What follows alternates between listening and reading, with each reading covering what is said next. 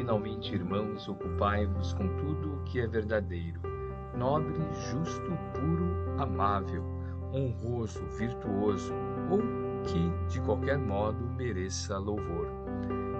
Filipenses capítulo 4, versículo 8.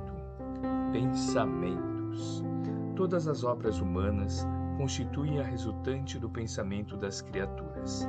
O mal e o bem, o feio e o belo viveram antes de tudo na fonte mental que os produziu, nos movimentos incessantes da vida.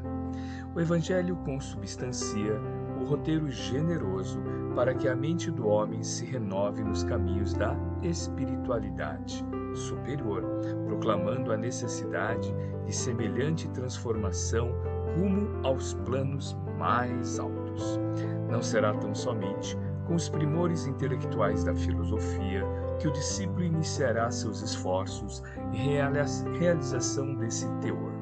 Renovar pensamentos não é tão fácil como parece à primeira vista.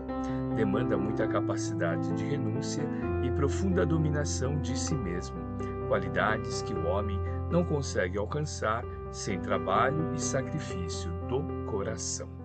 É por isso que muitos servidores modificam expressões verbais, julgando que refundiram pensamentos. Todavia, no instante de recapitular, pela repetição das circunstâncias, as experiências retentoras encontram de novo análogas perturbações, porque os obstáculos e as sombras permanecem na mente quais fantasmas ocultos.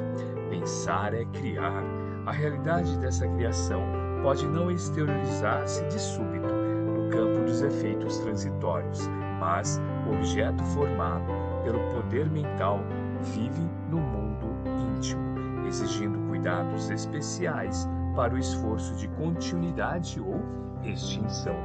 O conselho de Paulo aos Filipenses apresenta sublime conteúdo.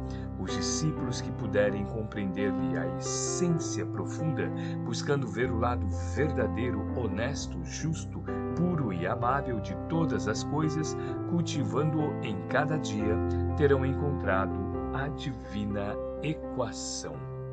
Emmanuel, psicografia de Francisco Cândido Xavier, obra Pão Nosso, capítulo 15.